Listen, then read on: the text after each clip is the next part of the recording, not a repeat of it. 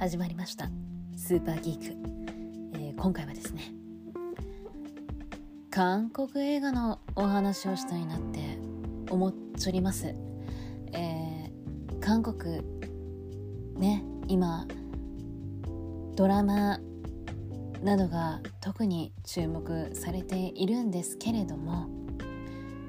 やっぱり紹介されるものって胸キュ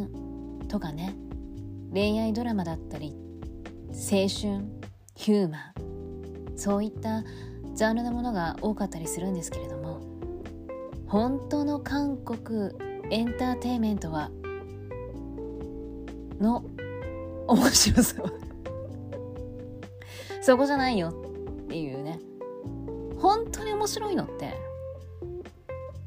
違うからっていうお話をしたいなって。思います。こちらの番組はですね 私スーの 好きなもの気になっているものなどをおしゃべりくそばばしていく番組でございます。今回も最後まで聞いていただけたら嬉しいです。それではスーパーキック始めます。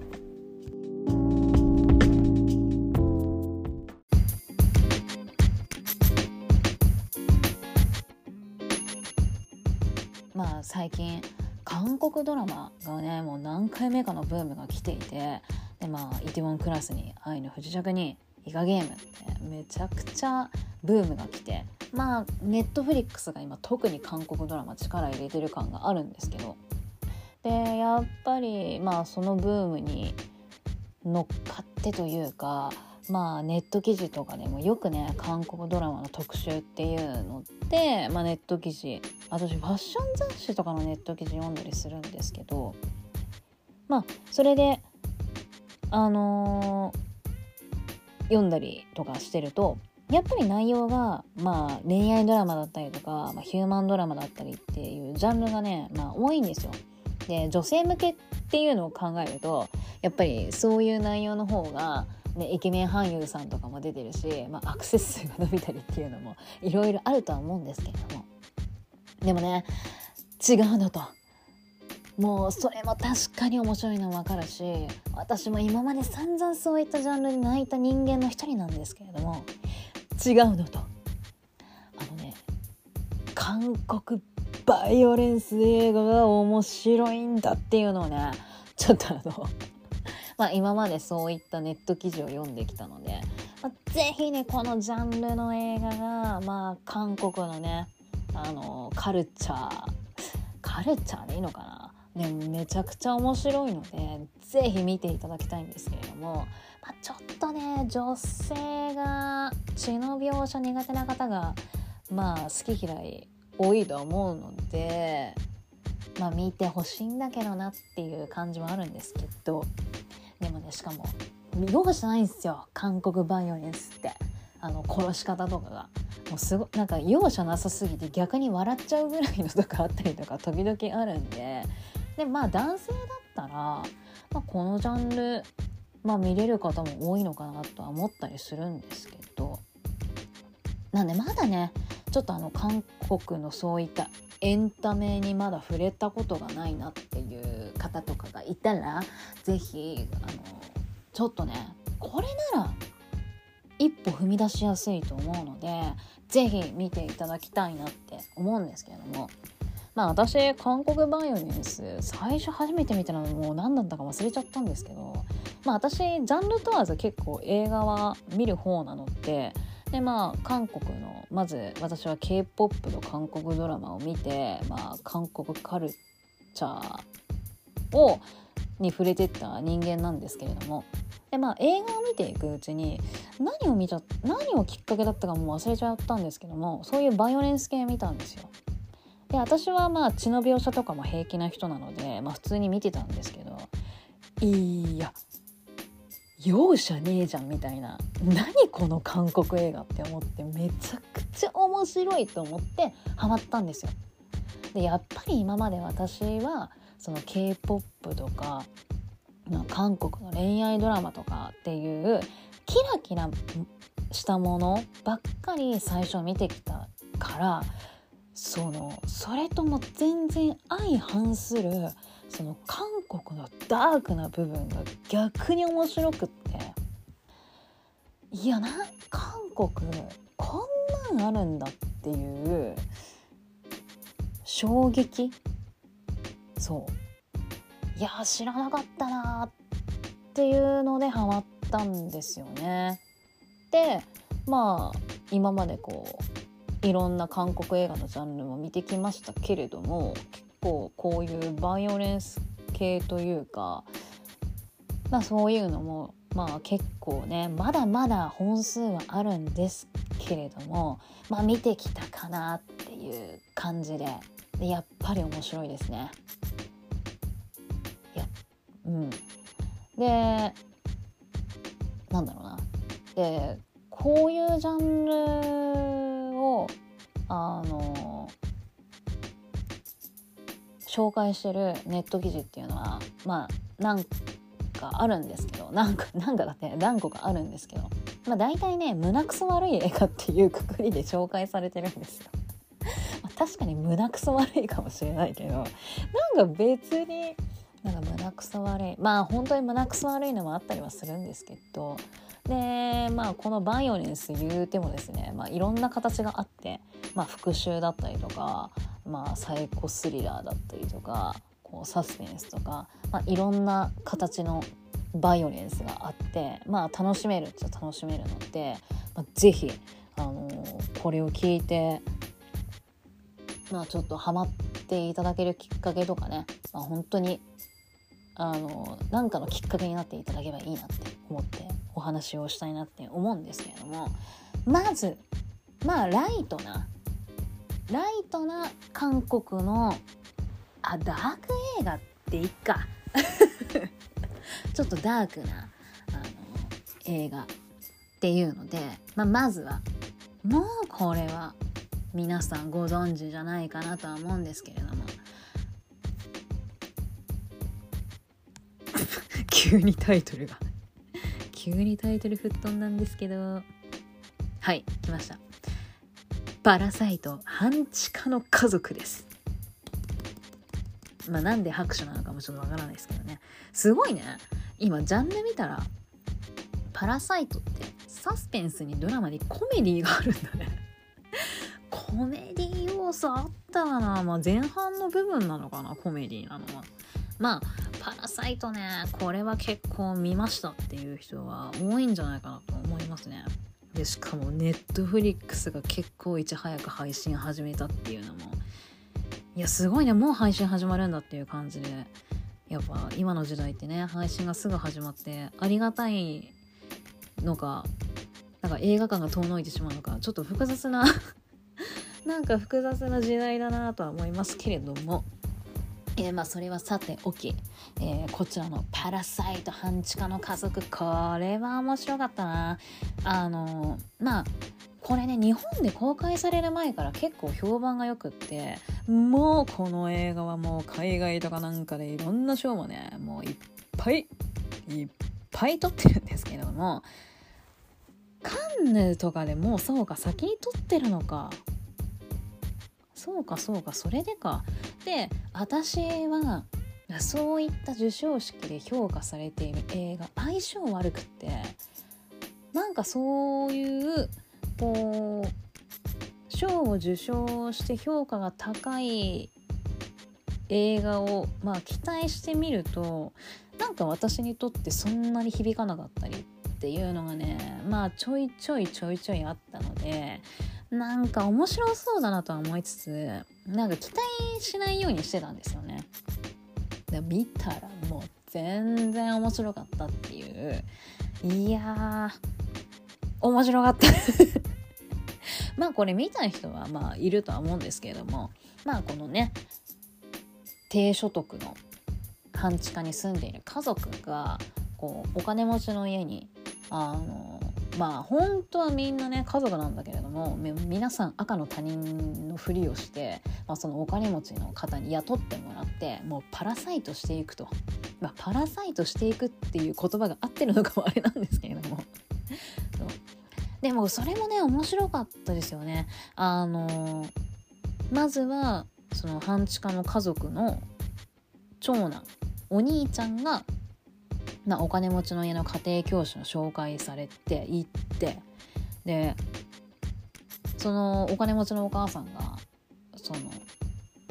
自分の息子の絵のなんかなんか悩悩んでるっていうかまあこの子の絵の才能がどうのこうのみたいな。そしたらじゃあ僕いい人いるので知人にいるので紹介しますよって言って自分の妹を紹介してで次にあのもともとそのお金持ちにはタクシータクシーだって 何でタクシー？運転手って言うとねなんかタクシーって言っちゃうんだよな。まあ専属のねあの運転手の方がいたんですけれどもまあなんやかんやこう作戦を練ってやめさせてで自分のお父さん雇ってもらって。で最後は家政婦さんね。もいろんな手を使ってやめさせて自分のお母さんを雇ってもらう、まあ、そうやって前半部分は、まあ、あの家族がお金持ちの家に、まあ、あのこう雇ってもらって収入を得るっていう形を見ていくんですけれども私ねこの家族 家族だってこの「パラサイト」で結構ねあのテンション上がったシーンはもう多分ね他の人から見たら何でもないかなとは思うんですけれどもも私いやって思ったのはこの前半と後半の分かれ目が分かるあのシーンがめちゃくちゃテンション上がってあの覚えてますでしょうか？見た方は あのお金持ちの家族が、まあ、キャンプを家族でするっていうんで、まあ、不在の不在になったんですよね。そんで、まあ、その半地下の家族の4人がもうお金持ちの家のリビングを使ってもうお酒飲むわまあ、食べ物散らかすわでもうみんなであははおほほやってたわけです。そしたら急にピンポーンってインターホンが鳴ってであのインターホンの画面を覗くとあの前働いていた家政婦さんがなぜか戻ってきてで家に入れてくださいってお願いをしに来るんですよ。もうねそのシーンからもう急になんかスーって今までの多分コメディって ジャンルで入ってる部分がもうスーって消えてっていやもうこっからサスペンスの展開が始まるんだっていうねあの分かる後半のこっから後半始まりますっていうねあの展開が私すっごい好きで。でしかもあのその前働いた家政婦さんが戻ってきた時っていうのがもう大雨ででもその前働いた家政婦さんずぶ濡れなんですよ。その感じもちょっとまたねあのゾッとするというかでもえなえな何急にみたいななんかそんな感じがね伝わってくるというかなんかあの演出も結構好きででもなんだろうもうオラワクワクすっぞみたいなこれから何が起きるんだオラワクワクすっぞみたいなもう悟空じゃんみたいなね。もうそんな感じで私はもう結構もうななんだろうなワクワクのドキドキでしながら見ていたんですけど。でまあこれはねもう話していくと、まあ、長くなっちゃうんであれなんですけど。だこの話結局面白いなって思ったのはあのその半地下で住んでいた家族がそのお金持ちの家にこうみんながこううまく雇ってもらうことになってなんだろうな地上に上がっていくっていうんですかね。なのにまたね最後お父さん半地下に戻ることになってしまうんですよ最後。これがまた面白いなと思って最後えー、局また地下に戻るんだっていうねあの展開が私面白いなと思って。なんかまあ私事前にそんなに情報を見なかったからかもしれないんですけどだ私は結局はこの映画はその半地下の家族がそのお金持ちの家にねこう雇ってこうどんどんどんどんなんだろうなお金持ちの家族を追い追い詰めていくっていうのかな。なんかこう支配してっちゃうのかなみたいな。なんかそういったのを勝手にイメージしたんですけど。全然想像と違ったので結局そうやってまた地下に戻るんだっていうねあの展開がねはっはあってなって結構それが本当に面白かったですね。でまあこの映画は、まあ、格差社会っていうのがテーマっていうのはまあもう有名な話ですけれどもこう見終わった後に私はねなんかそういった格差社会の描写っていうのをちょいちょいこの映画は入れ取り入れてるんだよっていうネタをねあの聞いたのでそれを見てまた配信された時に見るとなんかねなんか私は単純にサスペンスまあ格差社会っていうのは分かっテーマっていうのは分かっていたけれどもなんか結構私は最初映画館ではサスペンスの部分を結構楽しんで見てしまったんですけれども配信されて見直すとなんかねいろいろと考えさせられる部分があったりとかしてでまああの映画の途中で大雨が降るんですよ。で本当にねすんごいもう土砂降りの雨が降るんですけど。それにその土砂降りの雨がたまりにたまってこう上から下に流れてくるっていうねこうシーンがあって。それもなんか格差社会をこう表してるって言われてるらしくって。あと映画の中でこうインディアンの話もあるんですけどもそれも格差社会を こう表しているというか。で最後。そのお父さんがまた地下の地下に戻ってしまうんですけれども。でその時に息子があのお父さんにこう手紙を読むようななんか書いたような感じでこうナレーションがね最後流れるんですけど息子の声で。でまあその内容に僕がお金持ちになりますと。で僕がお金持ちになってお父さんをなんだろうなこうお父さんを地下から出られるようにしますと。お父さんその時は安心して階段を上がってきてくださいみたいなこう内容のお手紙をね最後読むんですけどそれもあのこれはね私友達から聞いたんですけどそれもね結構ねこうこの映画ほどの低所得の方がそこまでのし上がるのって結構確率がほんと低いっていうかもうほんの一握りというかまあ中にはもちろんこうハングリー精神を持ってねこう成り上がった方っていうのは実際にいるとは思うんですけれどももうね本当に可能性が低いらしくってなんかそういったのもなんかこう描写として描かれているっていう話を聞いてなんかねこうサスペンスの部分もあのいろいろとこう自分が想像してたものと違う展開になってすごい楽しかったんですけれどもやっぱりなんかこういろいろと考えさせられる感じっていうのもこの映画の魅力の一つなのかなと思って。でやっぱね役者さんがうまいんですよね。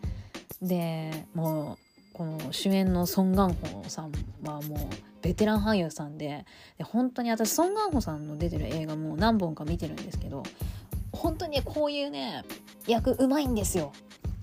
で私が見てる映画が、まあ、大抵そういった役の映画っていうのもあるかもしれないんですけどなんか本当にこういうなんだろうなこういう男性の役って本当にソン・ガンホさんうまいなって思ってなんかねしかも韓国のこういったジャンルこうサスペンスとかそういうバイオレンスって大抵主演の方ってなんかちょっと変わり者で でなんかちょっとあのまあ、いい暮らししてないとかなんかねでこうなんだろうなこう乱暴だったりとかなんかそういった性格の方が主役になるのがね結構多いんですけど。ソン・ガンホさんはその中でも結構こういった役が本当うまい人だなっていう。あとイー・ソンギュンね。イー・ソンギュンさん好きなんですよ。イケボで。ほんと声いいですよね。でねしかもなんかほんとねいい役してたなって。なんかこうなんだろうお金持ち社長さんの役なんですけどね。なんか本当にいいいい嫌な役してたなっていう感じありますね。嫌な役っていうかななんかねこうなんか嫌な感じを出す時があってその演技がほんとさすがベテラン俳優さんだな。あとパク・ソジュンね。パク・ソジュンさんもまさか出てくるとは思ってなかったのでびっくりしたんですけど。これなんかきっかけなんだよな。何だったっけな。忘れちゃったな。なんかちゃんとえポンジュノさんとなんかあるんだっけな。あわかんない。もう忘れてしまった。忘れてしまった。なんですけど。ななんかなんかもういいや。もういいやだそう。ほんと跳躍でしたけどね。本当に最初しか出てこなかったけど。なんか本当にいろいろとこの映画は面白かったなって思いましたね。うん。っていうのでまあそういった映画でまあこれは本当ライトに見れる映画かなと思いますね。そんなになんかどうなんだろう。私別にそんなになんかまあ血のシーンとかありますけどちょっとバイオレンス的なシーンありますけど私別にまあライトだなライトな方だなと思ったんですけどなんか他の友達はえなんかグロくなかったっていうか結構きつくなかったみたいな感じで言われて。まあ私はなんかもう見慣れてしまったっていうのもあるかもしれないですけどまあどうだろうな。ダメな人はダメかなやっぱり。まあそんな感じで そんな感じでよかったら是非まだ見てない方はこの「パラサイト半地下の家族」是非見ていろいろと考えていただけたらなと思います。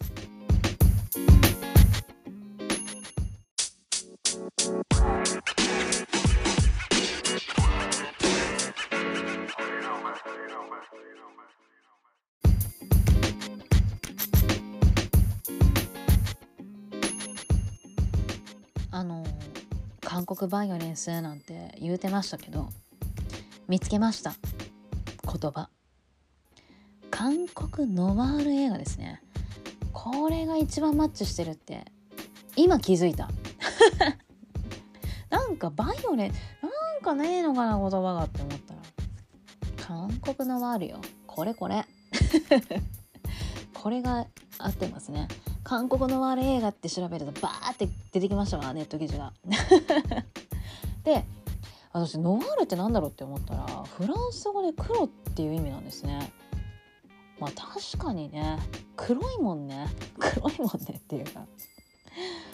なんかまあ明るいのなんてまあほぼないし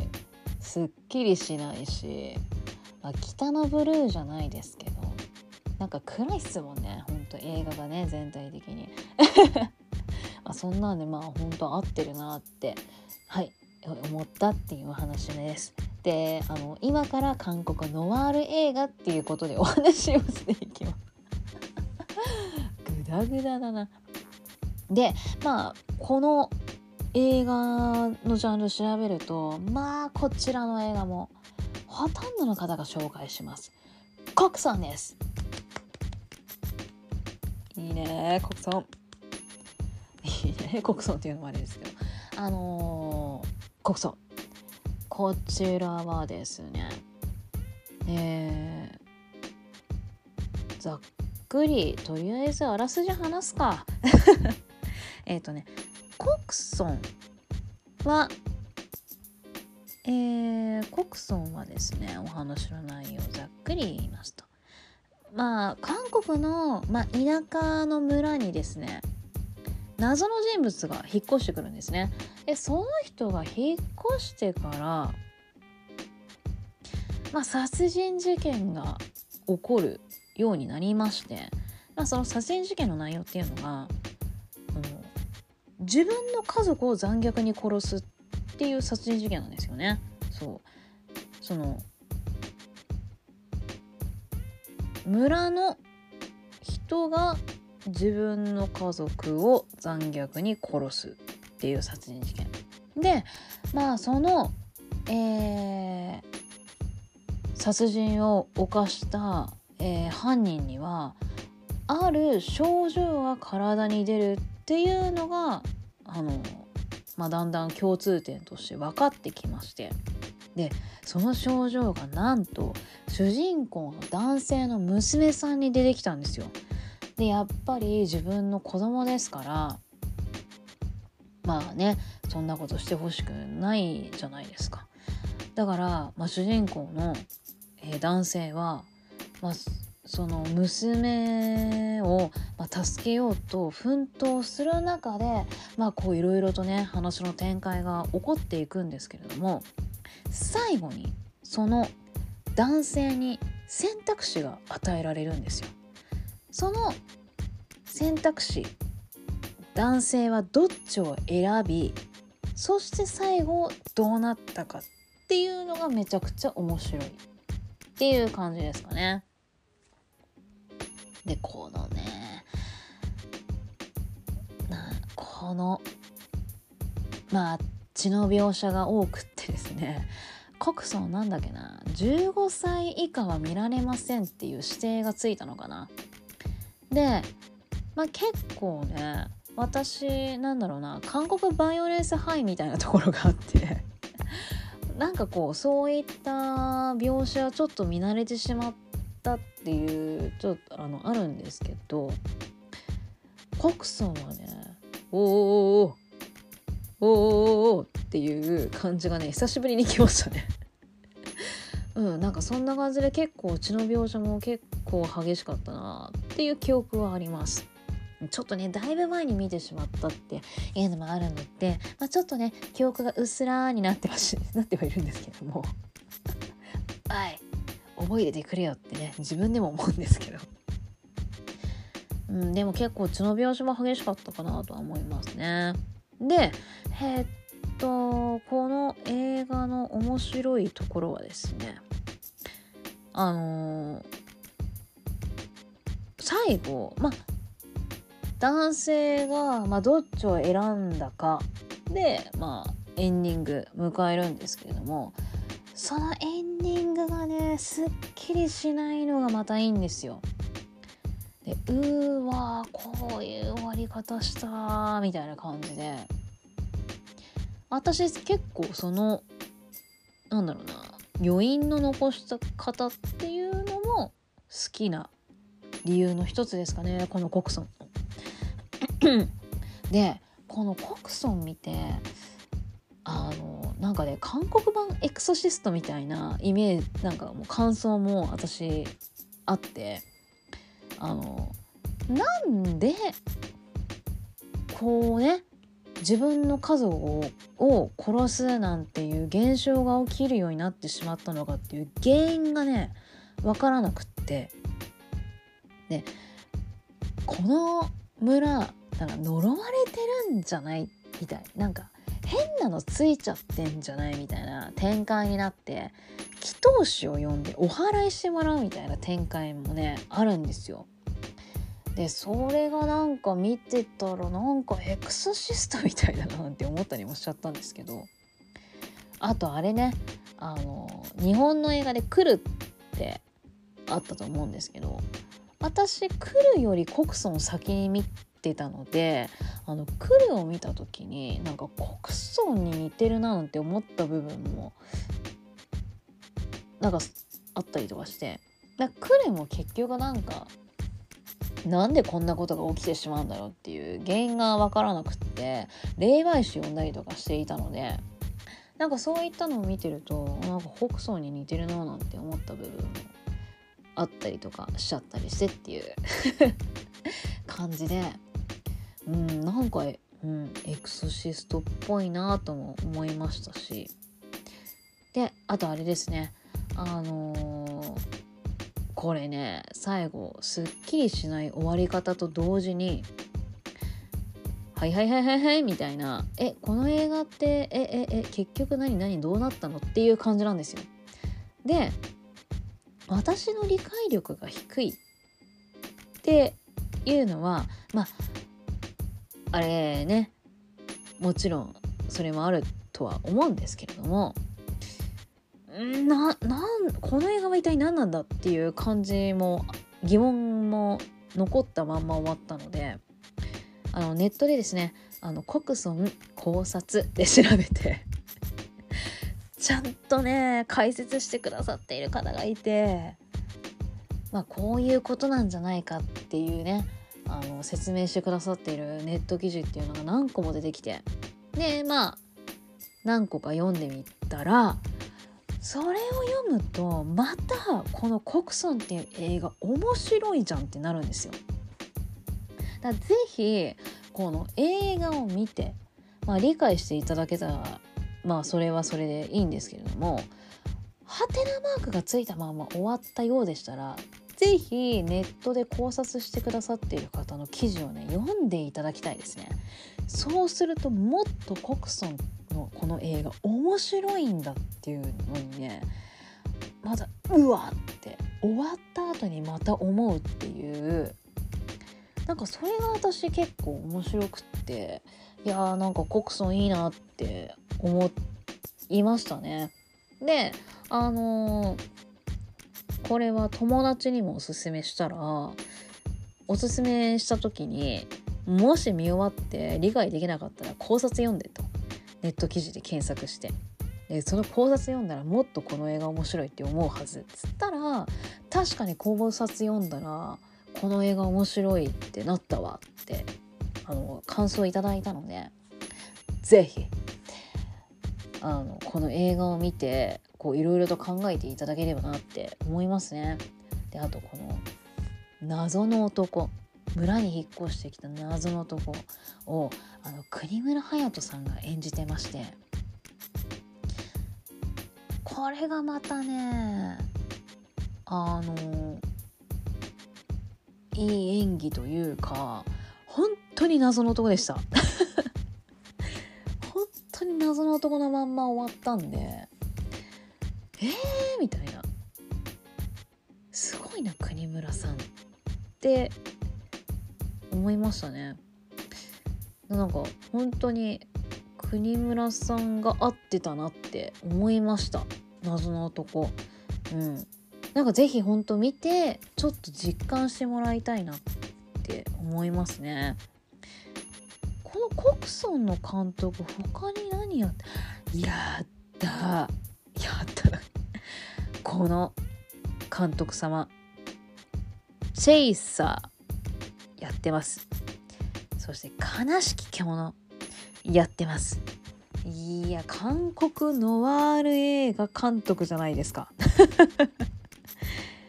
まさに韓国ノワール映画じゃないですか。すごいね。へえ。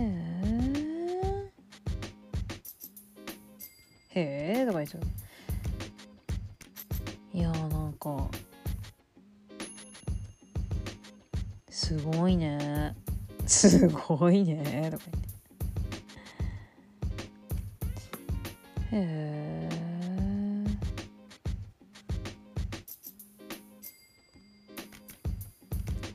やぜひ見てくださいよ。見てくださいよとか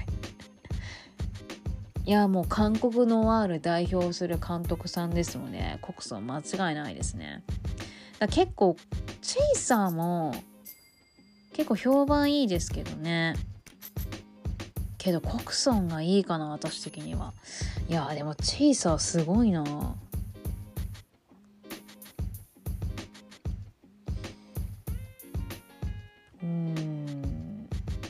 私はチェイサーの評価めっちゃいいですけど私はコクソンのが好きかな。っていう点であのあすいません。ガタガタって落としちゃった。なのであのぜひ見ていただきたい。見ていただいてあのえー、何これっていうのを感じてほしいなって思いますね。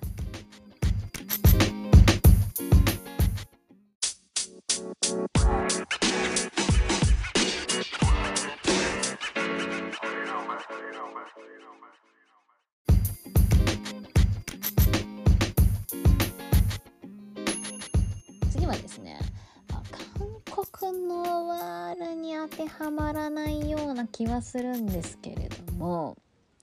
まああれかな。なんだろう。今回は後味の悪い韓国映画特集っていうことであの次の映画ね紹介したいんですけれども。ぐちゃぐちゃ。ぐちゃぐちゃで申し訳ないんですけども。でえーとそれの中で私がおすすめしたいのがですね2020年に配信ネットフリックスで配信されました「ザ・コール」でございます。この「ザ・コール」はですね、えーパクシネちゃんがえー、あこれパクシネちゃん主演なのかな？まあパクシネちゃんが主演でして。で、えーその次がチョン・ジョンソさん。ですね。でもパクシネちゃんはねもうイケメンですね。ですね。ですからまあもうご存知の方もたくさんいらっしゃるとは思いますけれどももうパク・シネちゃんね最近妊娠と結婚発表されて幸せいっぱいな感じが最近はありますけれども。でチョン・ジョンソさんですね。チョン・ジョンソさんはえーっとバーニングかな。村上春樹原作の映画「バーニング」に出演をされていてドラマですと。えっ、とあれだね。えー今年配信予定のペーパーハウス韓国版に出演しますね。これね楽しみでまあ私5本家のスペインのペーパーハウスまだ見てないんですよ。でまあちょっと韓国がねまだいつ配信するかわからないんですけれどもわからないんですけれどもちょっとその前に見れたらいいなっていう感じですかね。はい。非常に楽しみなドラマの一つでございます。で、えー、とこちらの映画はですねまあちょっと内容うまく話せるかな。えっ、と。まあ主人公パクシネちゃんが前自分が住んでいた家に行くんですね。でえーとまあ家に着いたら自分のスマホがない。あごめん。ガタガタ落としちゃった。すいません。あの自分のスマホをどっかに落としてしまったっていうことに気づきまして。でまあ実家にあった電話をね引っ張り出すんですよ。でそしたらあの電話がかかってきてでその電話の相手がもう何年も前の方なんですよ。でその電話で過去と現在がつながるまあこれも韓国お得意のねちょっとファンタジー入ってますけどこの電話で過去と現在ってつながることになりまして、まあ、そっからちょっとパクシネちゃんどんどんどんどんサスペンスな展開にこう巻き込まれていくっていうんですかね、まあ、その展開がまあ面白かったかなとは思いました。でなんだろうな。えっ、とそのね。まあどんどんどんどんあのこの映画ね何が面白面白かったかっていうかいいねって思ったのはあのパクシネちゃんがですよあのパクシネちゃんがこの映画でめちゃくちゃ韓国で一番汚い言葉と言われているシーバルっていう言葉をすごい連呼するんですよ。シーバルシーバルっていやあのパクシネがシーバルこんな連呼するっていう感じで。いやそれを考えたらいや結構この映画いいじゃんってなったんですけど。その時点で私結構この映画のポイント上がったかな。あのパクシれがシーバルっていうね。それもまたよくって。それもまたよくって言ってるあれですけど。でえっ、とまあさっきも言いましたようにこうどんどんどんどんパク・ジネさんはこうサスペンスの展開に巻き込まれていくんです。で巻き込まれていって解決したように見えて最後ドッキャーっていうのがこの映画のいい終わり方だったなって私は思ってでこの映画の余韻がねまた私は嫌いじゃなくていやいいじゃんって私は思ったんですけど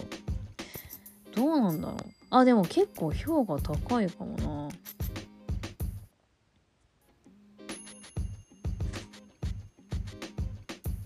うん。ほんとね最後の最後のラスト数分がめちゃくちゃ私は終わり方がすごい好きでしたね。いやいいじゃんこの終わり方っていうのがあって。私は好きでございました。であのー、気をつけていただきたいのはですねあのネットフリックスで配信されています。であらすじちょっとね読んでしまう方いらっしゃるかと思うんですけれどもあらすじ読まないでください。あのネットフリックスであの紹介されているあらすじ。先走っちゃっててねネタバレしちゃってるんですよ。であの私やっぱりねネットフリックスであこんな映画始まるんだと思ってあらすじ読んじゃったんですね。で実際映画を見たらえー、そのネットフリックスのネタバレの部分実際映画で見ると結構ね途中まで隠してるんですよ。バカ野郎っていう。ネットフリックスバカ野郎っていう感じで。いやマジ映画見たって。私ちょっとねネットフリックスにちょっと突っ込みたくなっちゃったな。いや映画見た。映画見たんならちょっとあらすじね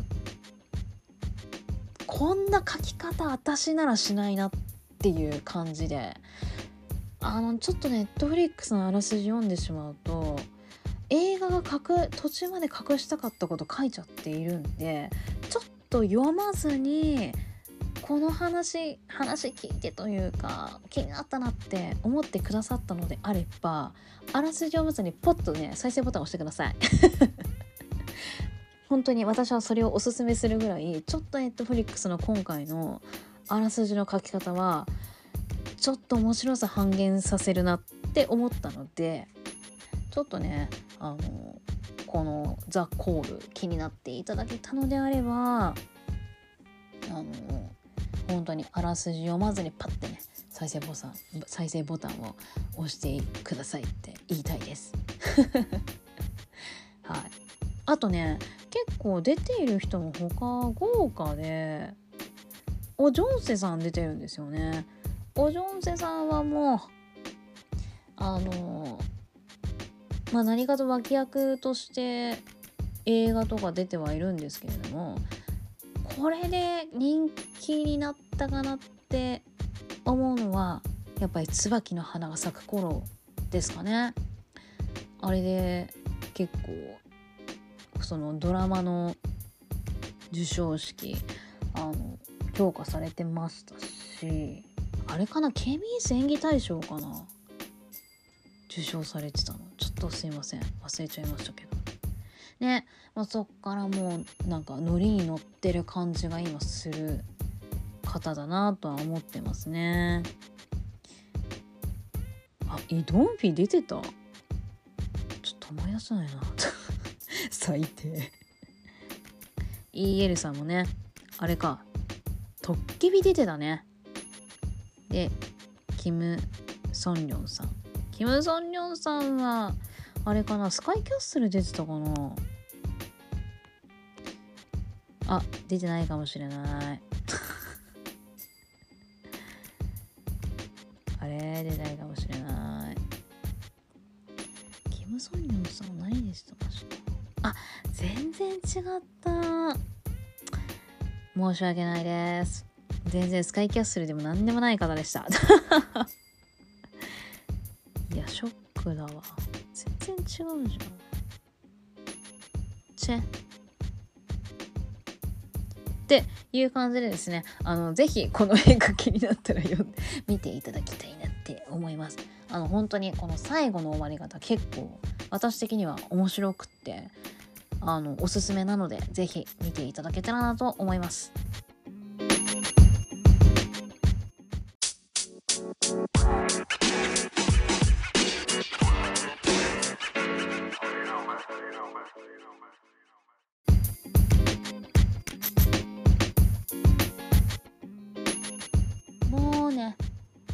韓国のワール映画代表作品と言っていいでしょう。お次は悪魔を見たでございます。悪魔を見たね。もうね検索、まあ、こういう系のジャンルの映画を検索していただくと大体この映画は上がってるかなとは思いますね。でこちらの映画イ・ビョンホジェ・ミンシクが出演をしている映画でして。いやいいじゃないですか。この韓国を代表する俳優2人がこんな韓国のワール映画に出ちまってっていうね。まあでもビョン様はどうなんですかね。なんか結構なんかこういう映画に出るのはんまあ珍しいはあれですけどなんかまあビョン様にそういったまあまだね私あのビョン様の映画をそんなそんな見てないのかなっていう感じもありますので、まあ、何とも言えないんですけれどもまあチェ・ミンシクはチェ・ミンシクはこの韓国のワール映画にはまあ大抵出てくる俳優さんですね。でもほんとチェ・ミンシクはドラマ出てなかったことはないみたいですけれども。もう映画ですねほとんど。でもなんかやっぱまだまだまだ噂の段階ですけれども今あのネットフリックスとかあの韓国映画にめちゃくちゃ力入れているし韓国映画もまあ面白いねドラマがね今ドラマって言ったかな？ネットフリックスって韓国ドラマにめちゃくちゃ力を入れていて。でやっぱりあのもうどんどんどんどんね面白い内容のドラマっていうのが配信されるっていうのもあって今までこう映画にしかほとんど出演をし映画にしか出演していなかった俳優さんがドラマ復帰するんじゃないかっていうのがありましてでチェ・ミンシクさんもそのうちの一人なんですよ。でソ・ガンホさんもあの韓国ドラマに出るんじゃないかっていうねネット記事見たんですけど今んとこまだねそういった話が来てないので何とも言えないんですけれども。そうだからなんかねこうだそれほどね今韓国ドラマっていうものがめちゃくちゃ盛り上がっているんだなっていうのを実感したあの記事でもネットニュース、うん、でもあったんですけれどもねちょっとチェ・ミンシクさんドラマ出たらそれもまたそれで面白そうだなとは。思ってます。はい。でえー、っとこの「悪魔を見た」なんですけれども。もう悪魔を見たはね簡単です話の内容が。あのビョン様の婚約者がチェ・ミンシクが演じる殺人犯に殺されてしまったそれを復讐するビョン様っていう映画の内容なんですけれどもこれがね結構私は復讐の仕方が好きでしてあのビョン様はですねまあちょいちょいそのチェ・ミンシクと接触をして結構けまあまあギリギリな復讐をするんですよ。けど殺すまではいかない。お前なんてそんなんじゃそんなんじゃなんだろうな。殺さねえぜみたいな。ちょっとずつちょっとずつこうなんだろうな。だんだん過激になってって最後殺したるからなみたいな感じなんですよ。でまあその復讐の仕方がねまあ結構私的には面白いなっていう感じでして。でまあ私が一番「うわいいじゃん」って思ったのはやっぱ最後の最後の復讐の仕方ですかね。うん。なんかあの私こうこういった復讐映画とかそういったバイオレンス系韓国映画でまあまあ見てきたとは思うんですけども結構その最後の復讐の仕方は私の中では結構上位に入るかなっていう感じですね。あの結構最後は過激プラス結構精神的に犯人を追い詰めるようなやり方でビョン様は殺そうとするんですけれどもやっぱもうそれぐらい俺はあそれぐらいのことをお前はやったんだぞっていう見せしめでもあるとは思うんですけれどもね。であのー、チミンシクはあのオールドボーイでも結構最後の最後あなんか「うーわ」っていうあの終わり方をしてましてこの悪魔を見たもまあそれに負けねえぞっていう「うーわ」っていう感じだったかな。感じだったかな。まあなかなかな殺し方あまあ殺し方って言っちゃったな。なかなかな殺し方で私は好きでしたけどね。なのであの結構あのそうその復讐する感じぜひ見ていただきたいなとは思いますね。でチェミンシクはね本当にこういう系のねあの映画すっごい出てるイメージがあっていやすっげえ血の似合う俳優さんだなっていうイメージが私の中でも結構定着してしまってますね。で今回は殺人犯っていう役で、まあ、なかなかちょっといっちゃってる役でしたけどでもね本当になんかもう演じきるチェ・ミンシクはやっぱさすがだなとは思いましたね。なんかねこういった結構ダーク映画多いからなんかちょっとコメディ系みたいななんて思うんですけどまあ出ることはないでしょうね。まあ出ることはないでしょうっていう。でこの映画ねあのまあダークなんですけれども最初の方ね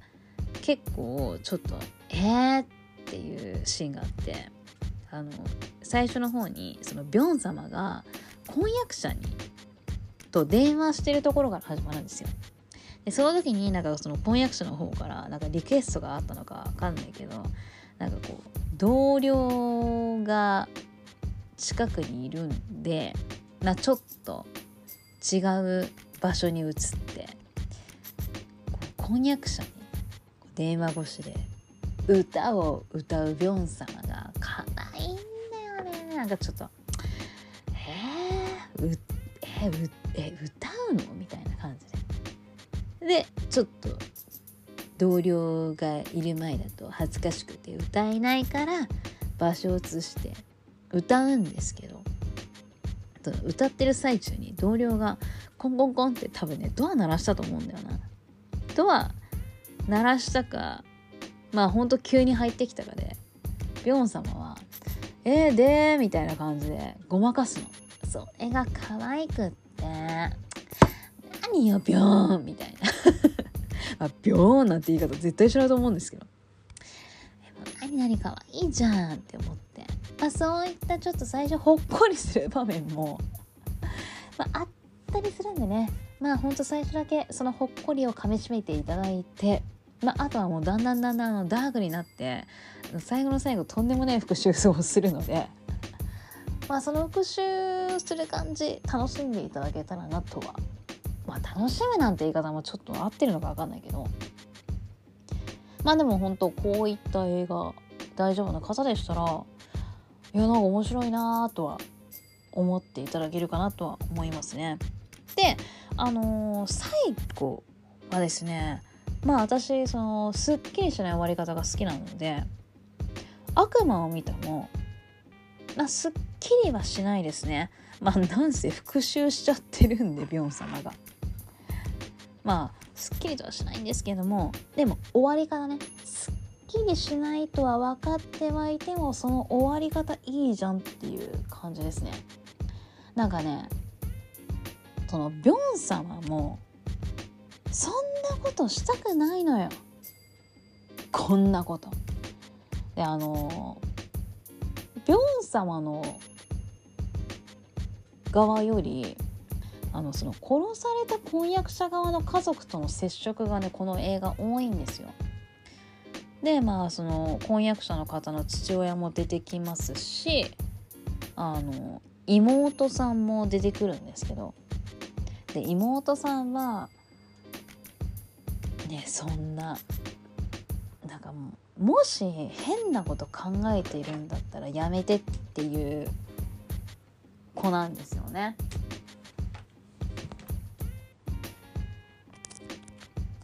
そんなことしたってしょうがないじゃないみたいな意見なんですよ妹さんは。まあ、分からなくもないですよ。分からなくもないというかなんかビョン様も気持ちも分かるしその妹さんの気持ちももう分かる感じで。で最後ビョン様はだからなんて言うんだろうなそう。そう。なんかねビョン様分かるよと。こんなことしたってっていうね気持ちの表れが結構最後の最後ビョン様演技してくれているのでなんかその余韻も良かったなとは思ったんですよね私的に。分かっちゃいるけどっていう感じで。是非あのー、その、まあ、ビョン様の復讐とねその最後のビョン様の何とも言えないこの映画に残す余韻っていうのをあの見ていただいて ふむっていうねあの気持ちになっていただけたらなと思いますので是非ご鑑賞ください。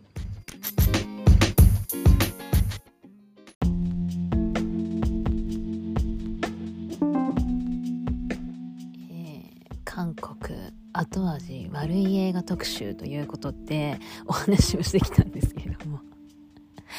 ねあんだけ最初「そうだノワールだ」なんて言ってたんですけど。そう。